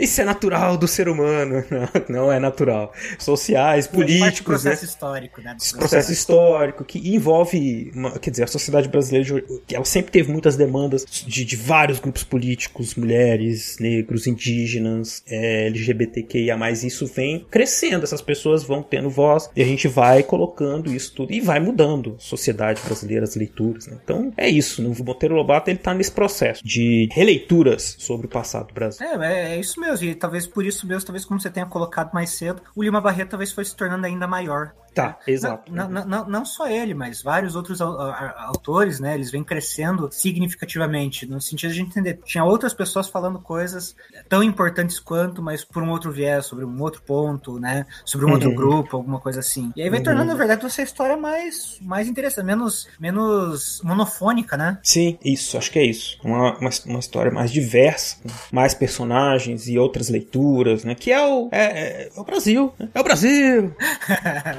Zil, Zil, bota aí o. Você não veio fanista. Rodolfo, deixa eu te perguntar, a gente esqueceu algum ponto, cara? Cara, na verdade, assim, dizer que a gente esqueceu, eu acho que é, é muita coisa, porque assim, tem muita coisa pra ser falada. Tem muita história, né? Tem. Assim, vai, eh, trabalhar com as próprias obras, quer dizer, a gente nem chegou a entrar é, específico nas obras, mas tem muita gente discutindo os pontos do sítio do Pica-Pau Amarelo, Sim. o que tem lá, o que, que não tem, né? Colocando os contrapontos entre Dona Benta e Tia Anastácia, a própria forma como a Tia Anastácia era representada, a mulher das crendices, né? Uhum. É, de novo, ela não tinha cultura alguma, ela só tinha crenças superficiais, a pessoa que conhecia jornal e que lia e que era informada e era, vamos dizer assim, o pilar moral do sítio é a Dona Benta, né? A Tia Anastácia era a mulher das crendices, dos costumes populares e o quanto os próprios integrantes do sítio tratavam isso de maneira risível, né? Várias coisas falando isso, além de descrições que ele dá a respeito do- de alguns personagens e tudo mais, tem muita coisa pra procurar, né? Eu Sim. acho que assim, a gente começou a desenhar uma coisa aqui que, que não, não dá para fechar em uma hora, uma hora e meia, né? Não, é, eu acho que é, que o ouvinte, chegando nesse ponto aqui do nosso episódio, que a gente queria que vocês tivessem elemento para compreender aquela primeira frase que a gente disse, né? Logo no, no começo do podcast, que o Monteiro Lobato era racista. Compreendendo isso, a leitura que vocês vão ter, né? O que a gente quer contribuir é para que vocês tenham uma outra leitura, façam uma outra leitura do Monteiro Lobato, né? E de todos esses elementos, então, à medida que vocês se depararem com, com essas questões, se forem fazer uma releitura aí do Monteiro Lobato, vocês vão poder perceber esses elementos todos que nós levantamos aqui e, o, e os significados, né? Da obra e do, do personagem Monteiro Lobato para a história do Brasil, né? E como bem diz Rodolfo, né? A gente tem incontáveis elementos que a gente pode trazer da obra, especialmente essa do sítio, né? Que é muito conhecida, mas é, é para que vocês tenham essa consciência de que esses personagens, Tia Anastácia, Dona Benta, Narizinho, Pedrinho, é, Visconde, a Emília, o Rabicó, todos eles têm alguma, alguma ressonância, tem alguma ligação com essa leitura que o Monteiro Lobato faz do mundo, leitura que a gente classificou aqui de eugenista, né? Ainda que não se possa dizer se ele foi sócio ou não da, da sociedade eugenista, mas está muito ligado a esses pensadores, especialmente o Renato Kell, né? Então ele vai reproduzir. Não dá pra gente dizer assim, ah, porque a obra dele tá desligada disso, era uma obra infantil, ele tá falando de coisas infantis. Não, ele tá reproduzindo essa, essa visão também em expressões muito literais, né? Macaca e dessa essa representação de uma cultura inferior, né? Das, da, da negra da casa e de uma superioridade da Dona Benta. Tudo isso tá ali, né? Basta que a gente pense nisso tudo que a gente falou aqui agora pra gente mudar o nosso olhar, o jeito que a gente vai olhar para aquilo, o jeito que a gente vai ler aquilo, que vai ser um jeito melhor, né? Do meu ponto de vista, no sentido que vai ser mais é, consciente dos elementos que compõem aquela obra. Tipo ler Mamonas Assassinas. Nunca mais as pessoas vão ouvir Mamonas Assassinas do mesmo jeito. Mas é isso então, Rodolfo. Eu acho que a gente pode encerrar por aqui, deixando aí, né, o convite para os nossos ouvintes conhecerem os outros episódios que a gente, que você já não conhece, que a gente fala. Eu e o CA também falamos muito sobre esse contexto dos anos, contexto político dos anos é, pós-proclamação da República, pós-abolição. A gente tem episódios sobre Vargas, vários, né? Enfim, então você tem aí uma série de, de questões, de outros episódios que vocês podem ouvir para ajudar a entender melhor. O que, que você quer falar aí, Rodolfo, para encerrar? Eu agradeço mais uma vez o convite. Sempre um prazer a gente discutir, falar de umas coisas. É, de novo, entendo que talvez a gente tenha passado muito superficialmente sobre algumas obras, alguma coisa assim, mas fica aí instiga também, eu acho, para quem quiser ir procurar e conhecer um pouco mais, e talvez reler algumas coisas assim e tal de novo, né? Voltar à infância, voltar a coisa e ler a própria obra assim e tal. Espero que, que, que tenha sido ao menos instigante esse, esse episódio para vocês. Maravilha. Nós vamos deixar aí para vocês, gente, algumas referências, alguns temas, algumas possibilidades para vocês conhecerem melhor aí a obra do Monteiro Lobato e nesses aspectos, né, que como disse o Rodolfo também já que vem sendo discutido nos últimos anos, né, assim, do racismo no Monteiro Lobato. E é isso, valeu. Obrigado aí por ter pela participação, Rodolfo. Espero que se repita. Obrigado aos ouvintes que ficaram com a gente aqui até agora esse momento. Não vão embora porque ainda tem a participação do nosso querido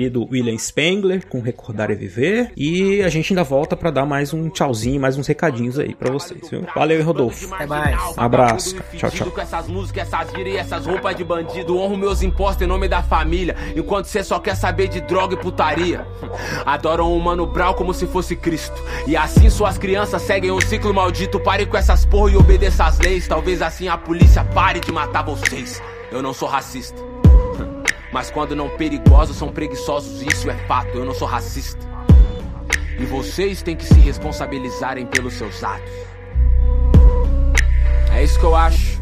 Mas como jogaram na minha cara uma vez que esse não é o meu lugar de fala, eu quero ouvir o seu lado da história. A juventude negra, empoderada, não é não? Primeiro que isso não é nenhuma novidade, que somos humanos eu sei. Explica isso pra sociedade, mas depois de séculos de atrocidade percebi que na verdade o homem branco que perdeu a humanidade. Sua pena é a última coisa que eu preciso. Guarda que tu vai precisar quando eu for cobrar o prejuízo. Quer falar o que quiser, mas não quer ter preocupação. Isso só mostra o quão nojenta é a sua intenção. Trago marcas profundas na minha memória. A abolição aqui só aconteceu nos livros de história. Nessa conversa só existe dois lados: um com passado escravocrata e o outro com passado escravizado. Polícia polícia brasileira é a que mais mata no mundo. No Brasil morre um preto a cada 23 minutos. Agora, sejamos francos, quantas pessoas você conhece que morreu só por ser branco? Você não é racista?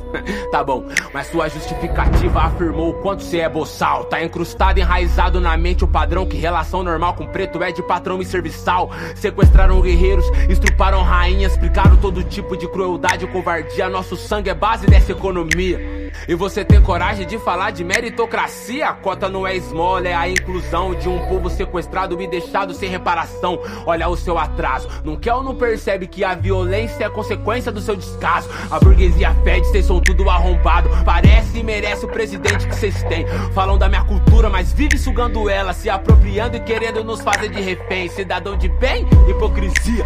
Nós sabe bem o que você faz escondido da sua família. Sua filha que é bandido pra viver na adrenalina e seu filho com a mesada enche o cu de cocaína. Mano Brown pra mim não é Jesus, ele é real que me ensinou a sobreviver nesse inferno racial. E se ali fosse cobrar quem Rob mata, a cadeia tava lotada de terno e gravata. Você é racista. Iguais aos teus antepassados, vocês fazem parte da escória, tudo racista.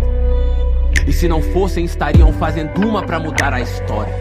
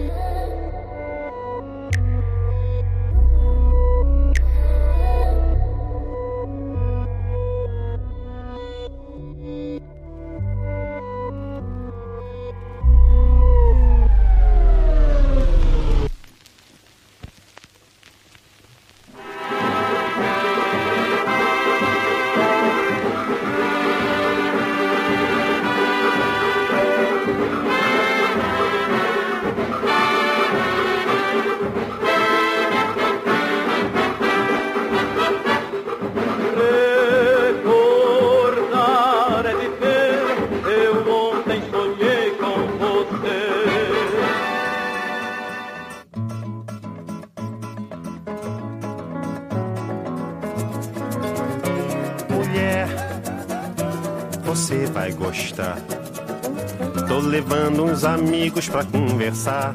A trajetória do ser humano apresenta muitos mistérios. Acontece exatamente o mesmo quando se trata de alimentação. Ninguém sabe de que frutos e raízes o nosso homem pré-histórico se alimentava, nem de onde surgiu o instinto irracional que o fez consumir tais alimentos sem conhecer seus valores nutricionais. Os frutos parecem ter sido mesmo o cardápio inicial do ser humano e nenhum estudo arqueológico provou o contrário. É mais fácil, evidentemente, ver e colher um fruto maduro do que adivinhar uma raiz comestível enterrada. Importante lembrar também que a presença do fogo e os resíduos de alimentação carnívora afastam a ideia da exclusividade de alimentação baseada em raízes e frutos. Acredita-se que a primeira sobremesa foi o mel de abelhas, que já existia no período Cretáceo há 135 milhões de anos, quando as flores nasceram milhares de séculos antes dos primeiros hominídeos. No Antigo Egito, as elites tinham uma comida farta e variada. As tumbas encontradas, datadas do quarto milênio antes de Cristo, mostram os alimentos consumidos pelos faraós: massas, carnes, peixes, laticínios, frutas, legumes, cereais, condimentos, especiarias, mel e bebidas. Aliás, os médicos da antiguidade em geral conheciam os efeitos preventivos e terapêuticos da alimentação. Textos de Hipócrates, célebre médico da Grécia Antiga, revelam alguns produtos alimentícios consumidos pelos gregos e também a associação entre alimentos e o combate de doenças. São citados o cultivo de cevada, trigo, favas, grão de bico, lentilhas, gergelim, a criação de bovinos, suínos, ovinos e de cães, a caça de javalis, lebres, raposas e aves, a pesca de peixes e moluscos, destaca-se o consumo de queijos, frutas secas e frescas, hortaliças como alho, cebola, agrião e condimentos como poejo, manjericão e tomilho. Por sua vez, as cozinhas da Idade Média destacavam três sabores fundamentais: o forte, devido às especiarias, o doce, graças ao uso do açúcar, e o ácido, referente ao vinagre, ao vinho e aos sucos de frutas cítricas. A nossa cultura, nossas crenças, tabus, religião, entre outros fatores, influencia diretamente a escolha dos nossos alimentos diários. Desse modo, a alimentação humana parece estar muito mais vinculada a fatores espirituais e exigências tradicionais do que as próprias necessidades fisiológicas. A ligação entre a alimentação e a religião está presente na Bíblia e começa pela história de Adão e Eva, os primeiros seres humanos criados pelo Deus dos cristãos. Segundo o Antigo Testamento, Yahvé criou no paraíso a árvore do bem e do mal e também a árvore da vida. A primeira era proibida ao homem, mas Adão, convencido por Eva, desobedeceu Yahvé e comeu o fruto daquela árvore. Conseguiu com isso o conhecimento entre o bem e o mal, e para que não tivessem a imortalidade, foram expulsos do paraíso e condenados a procurar e a produzir seus próprios alimentos. Temos ainda as célebres frases atribuídas a Jesus Cristo: Eu sou o pão da vida. Aquele que come da minha carne e bebe do meu sangue tem a vida eterna. De algum lugar no tempo para o Fronteiras, eu sou William Spengler.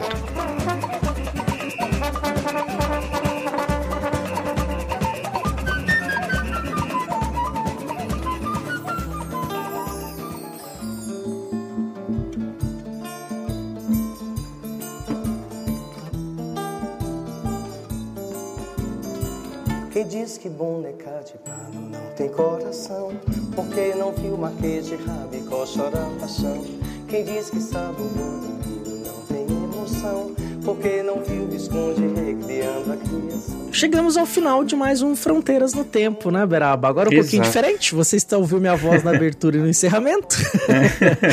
Mas estamos aí, né? O importante é que tem episódio no feed sempre. E Exato. que episódio, hein, Beraba? Sensacional Sim. essa conversa. Estiveram aí sobre Monteiro Lobato, sobre as conexões literárias, modernistas, científicas ali daquele momento em que ele viveu. Exato. Então a gente pôde ver aí o contexto que ele está inserido e onde ele produziu as obras. Então, quando a gente perguntasse, olha, mas o Monteiro Lobato é racista? Sim, sim, né? Porque afinal de contas ele é impossível dissociar a obra dele de todo esse contexto em que ele vive, né? Que é um contexto é, eminentemente racista, com um projeto de sociedade de, de é, ligado a essas questões é, de discriminação racial. Né? Então ele e acaba passando tudo isso, mas a gente conseguiu mostrar que tem importância conhecer a obra dele e conhecer a obra de outros autores brasileiros que não do mesmo período, inclusive, que ajudam a gente a entender muita é, propriedade a história brasileira, como o Lima Barreto, né, que foi um dos que a gente falou aí durante o episódio e que ficou aí em, em aberto pra gente discutir futuramente, né? É, inclusive temos que fazer um episódio sobre o Lima Barreto, né, conversar sobre ele, conversar sobre as suas obras, né, como por exemplo o Cemitério dos Vivos, que é o relato dele durante a sua internação por conta de adicção a álcool, né? Então, é, e, e, fora a, a, o, o grande cronista social, o homem que denunciava tudo isso que tá aí, né? Mas no sentido importante, né? Que denunciava é, o racismo estrutural desde aquela época. É, ele já vinha falando dessas questões, né? De, de uma série de outras em suas obras que se refletem no seu livro. Um autor essencial para a gente entender as construções do Brasil, né? Tanto literárias quanto sociais. Né? O Lima Barreto é imprescindível. Exatamente. E ainda sobre Eugenie Monteiro Lobato, né? Não será para por agora, mas em breve nós voltaremos a essa temática. Teremos aí um convidado no Historicidade que vai falar sobre o tema também. Né? Então acho que é uma, mais uma oportunidade para a gente pensar e refletir sobre essas questões. Maravilha. Foi um ótimo papo. O Rodolfo mandou super bem, deu uma aula de literatura e história pra gente. E gostei bastante. Espero aí próximos, viu?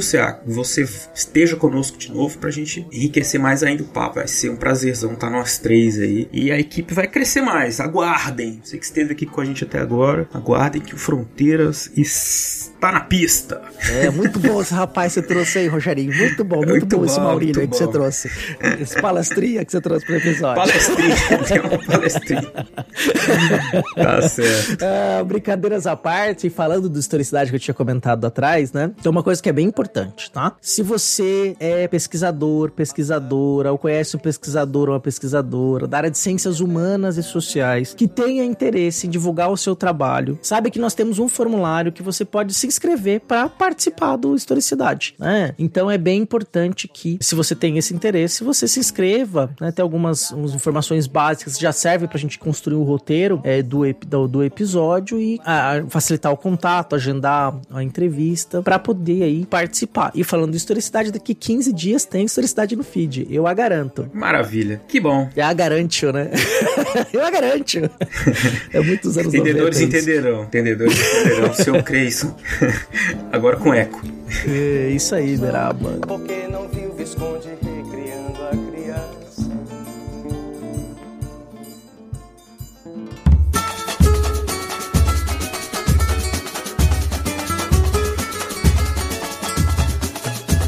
Quando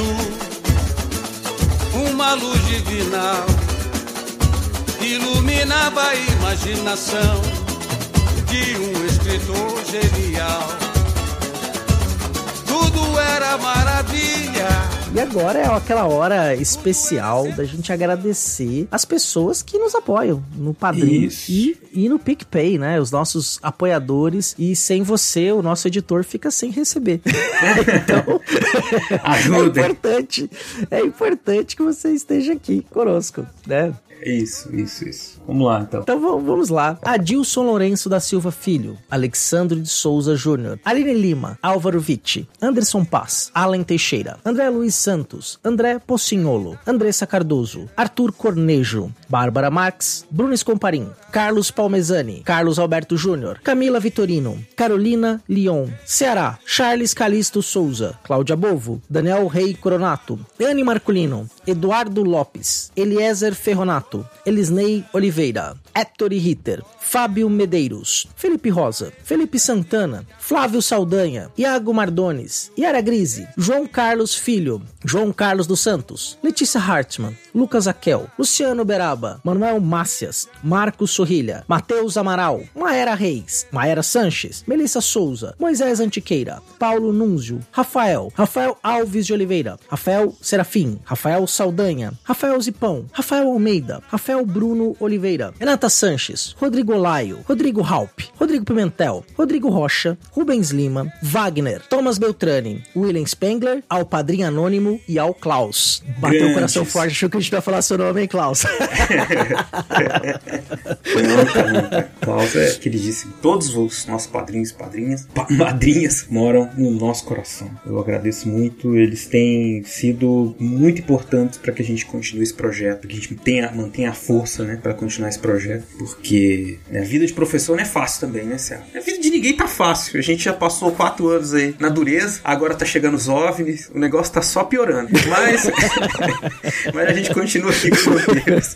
Olha aí o novo capítulo da nossa história. Pode ser a extinção, né? Ou Ah, é o último também. Vai saber o que tá acontecendo. Vai saber. Ou pior, né? Rolou o arrebatamento e a, E gente, ficou. Ficou. A Nós gente somos faz um podcast especial sobre todos a, toda a mitologia, toda a questão do arrebatamento. Mas enfim, brincadeiras É à parte, isso. muito obrigado aos padrinhos, madrinhas e a todos vocês que estiveram com a gente aqui até esse momento, que é o final do final do final do programa. E um abraço a todos, viu, CA? E espero você de volta, viu, senhor CA? Em breve aqui no Fronteiras né, pra falar. Agradeço. Abraço. Grande abraço. Tô de volta no próximo. O Historicidade é comigo.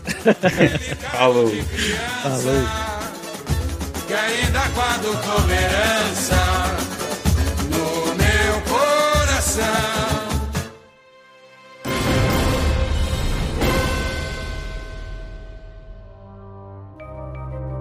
Este programa foi produzido por Mentes Deviantes. deviante.com.br.